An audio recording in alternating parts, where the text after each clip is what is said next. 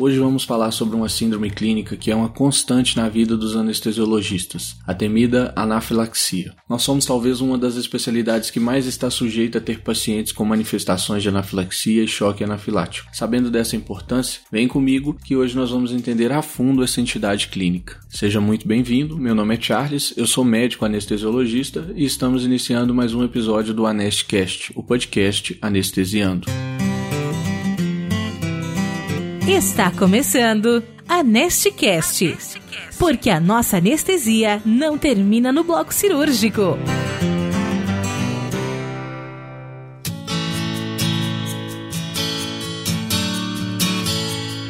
Base que nós vamos usar aqui para nossa discussão hoje, ele foi publicado em 2016 no Anesthesia Intensive Care e nós deixamos ele disponível lá em nosso canal do Telegram para quem quiser acessar e ter mais informações. Anaflaxia, pessoal, é um assunto que eu gosto bastante de falar porque a atuação eficaz do anestesista nesse cenário é crucial para um resultado favorável para o nosso paciente. Mas o que, que é anafilaxia? Por que, que ela é tão fulminante? Por que, que ela é tão ameaçadora à vida? Uma definição bem simples de anafilaxia é que ela consiste basicamente em uma reação alérgica generalizada, uma reação alérgica de grandes proporções no organismo daquele paciente. E por que que esse evento potencialmente catastrófico ele acontece? Para a gente poder explicar isso, a gente vai ter que recordar um pouco das nossas aulas de imunologia lá dos primeiros períodos da faculdade de medicina. Inicialmente, o nosso paciente ele tem contato com determinada substância. Essa substância a gente vai chamar ela de antígeno e ela vai ser reconhecida por determinadas células do nosso sistema imunológico e essas células vão produzir anticorpos específicos contra essa substância. Esses anticorpos eles vão se difundir ali pelo tecido linfóide e vão se ligar a receptores específicos lá nos mastócitos e nos basófilos basicamente. Essa informação ela é extremamente importante porque quando esse mesmo paciente tiver um novo contato com aquela substância, esse antígeno vai se ligar àquele anticorpo que já está formado, que já está ligado lá na membrana dos basófilos e dos mastócitos e isso vai levar a uma série de sinais intracelulares que vai resultar, em última instância, na degranulação dessas células. E a partir daqui fica muito simples de entender. Quando ocorre essa degranulação maciça de basófilos e mastócitos, são liberados vários mediadores, enzimas pré-formadas e citocinas. E aqui nós vamos destacar três. Nós vamos destacar aqui a liberação da triptase, da estamina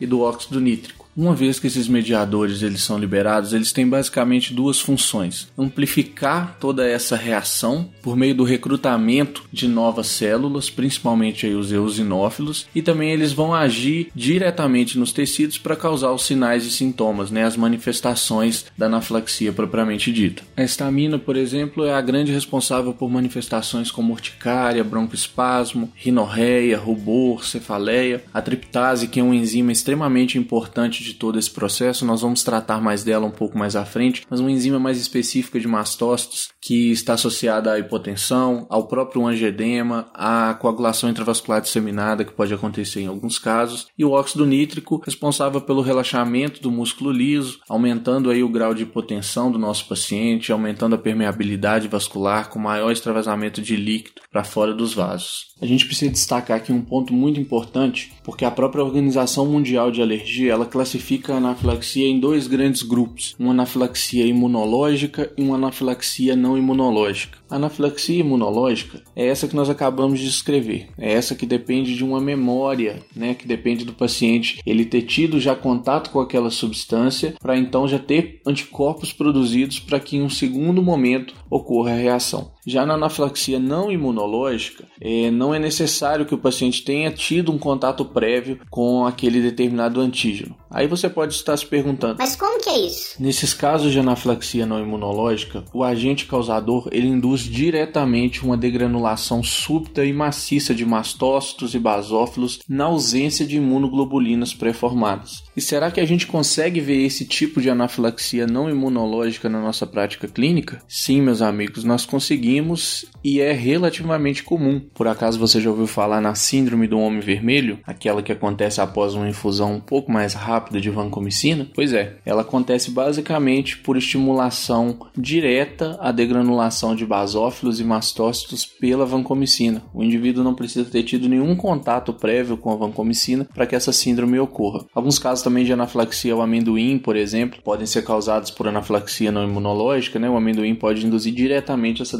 degranulação é, das células do nosso sistema imunológico e causar uma reação anafilática grave, mesmo em uma primeira exposição. E agora puxando um pouco para a prática, como que eu faço o diagnóstico de um quadro de anafilaxia? O diagnóstico ele é essencialmente clínico. Nós temos alguns critérios que são critérios de probabilidade para o diagnóstico de anafilaxia, são chamados critérios de Sampson, e eles consistem em três grupos de sinais e sintomas que permitem você chegar ao diagnóstico de anafilaxia. Nós deixamos uma tabela lá na nossa postagem no Instagram sobre esse tema, depois você confere lá, que aqui nós vamos explicar de uma maneira um pouco mais simples e adaptada para esse formato. As manifestações clínicas de anafilaxia, elas acontecem basicamente em quatro grandes sistemas: o sistema respiratório, o sistema cardiovascular, o sistema gastrointestinal e o sistema tegumentar. Os sintomas cutâneos, eles são os mais comuns, eles acontecem em torno de 90% dos casos. Eles são caracterizados aí por urticária, prurido, rubor, edema labial, edema palpebral. Os sintomas respiratórios, chieira, broncoespasmo, hipoxemia, estridor, acontecem em torno de 70% dos casos casos e os sintomas cardiovasculares e gastrointestinais em torno de 45% dos casos. Agora, quando a gente estiver falando do nosso doente no intraoperatório, né, daqueles pacientes que vão apresentar manifestações de anafilaxia durante o perioperatório, nesses pacientes as características, as manifestações mais comuns de anafilaxia são colapso cardiovascular e broncoespasmo. Nesses doentes, não espere encontrar alterações cutâneas com a mesma frequência de outros pacientes, porque elas são menos comuns nesse cenário. Eu comentei com vocês que o diagnóstico de anafilaxia ele é essencialmente clínico, porém o laboratório ele pode auxiliar no diagnóstico. E você sabe como?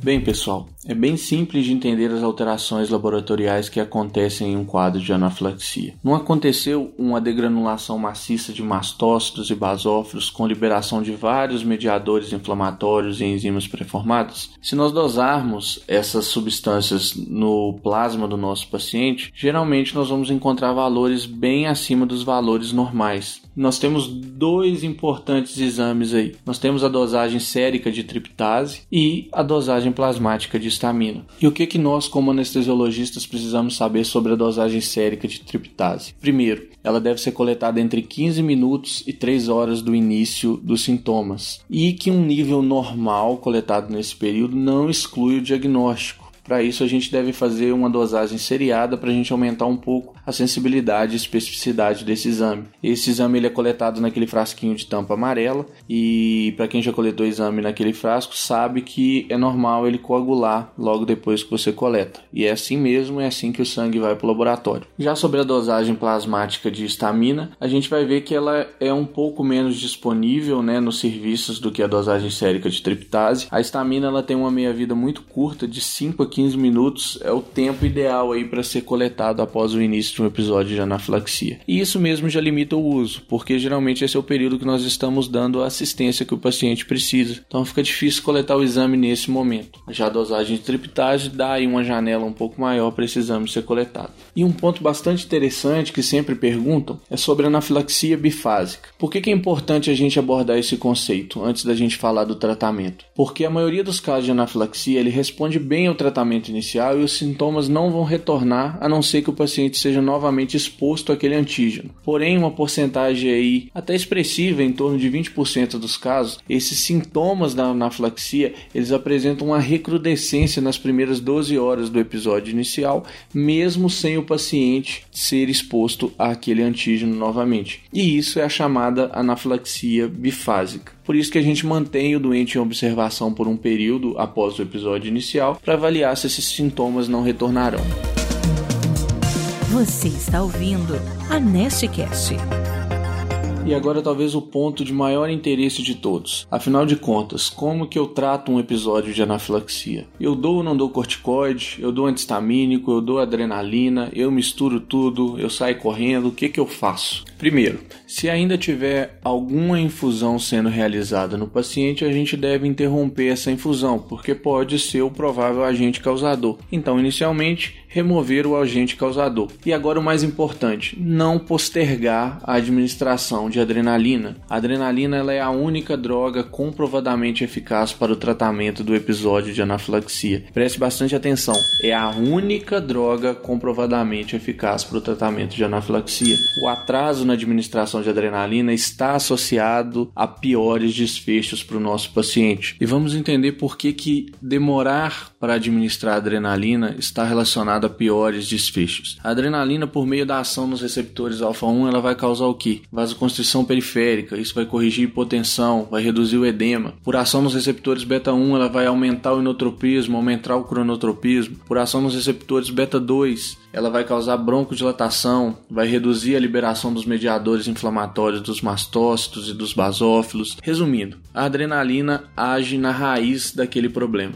A adrenalina ela pode ser administrada tanto por via intramuscular quanto por via endovenosa. Alguns anestesistas preferem a via intramuscular nos casos mais brandos, porque é uma via que causa menos repercussão cardiovascular, uma vez que a absorção da droga é um pouco mais lenta. Mas nos casos mais graves, a via endovenosa é a via que deve ser usada. A dose recomendada para adultos em geral é de meio miligrama, e se não houver resposta a essa dose inicial, uma segunda dose pode ser administrada, e se mesmo assim o doente permanecer refratário, aí nós devemos iniciar uma infusão contínua de adrenalina. As doses esquematizadas nós deixamos para você lá no nosso Instagram e você pode conferir na postagem sobre esse tema. E agora os mais afoitos devem estar tá aí pensando: Como assim eu não vou usar corticoide no meu paciente com choque anafilático? Guarde essa informação de uma vez por todas. Qualquer tratamento que não seja adrenalina no cenário da anafilaxia é um mero adjuvante e não tem comprovação científica. Nós podemos sim usar o glucagon nos pacientes que são beta bloqueados e que são refratários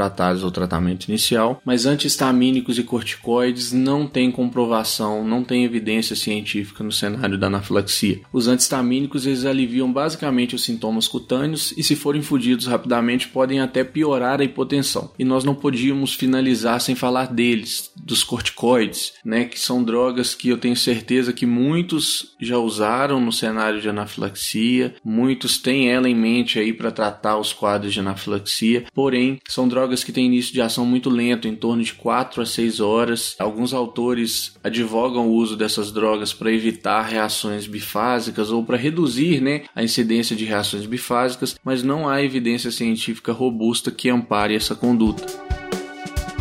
E agora, especialmente para aqueles que estão um pouco mais dispersos, eu gostaria de deixar uma última mensagem. Se a gente for resumir tudo aquilo que nós falamos até aqui, eu gostaria de dizer: jamais atrase a administração de adrenalina em um doente com quadro suspeito de anafilaxia. Isso pode ser a diferença entre o sucesso e o fracasso do seu tratamento.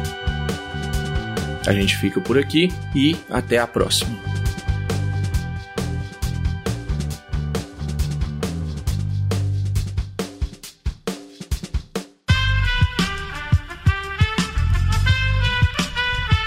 Este podcast foi editado por Aerolitos Edição Inteligente.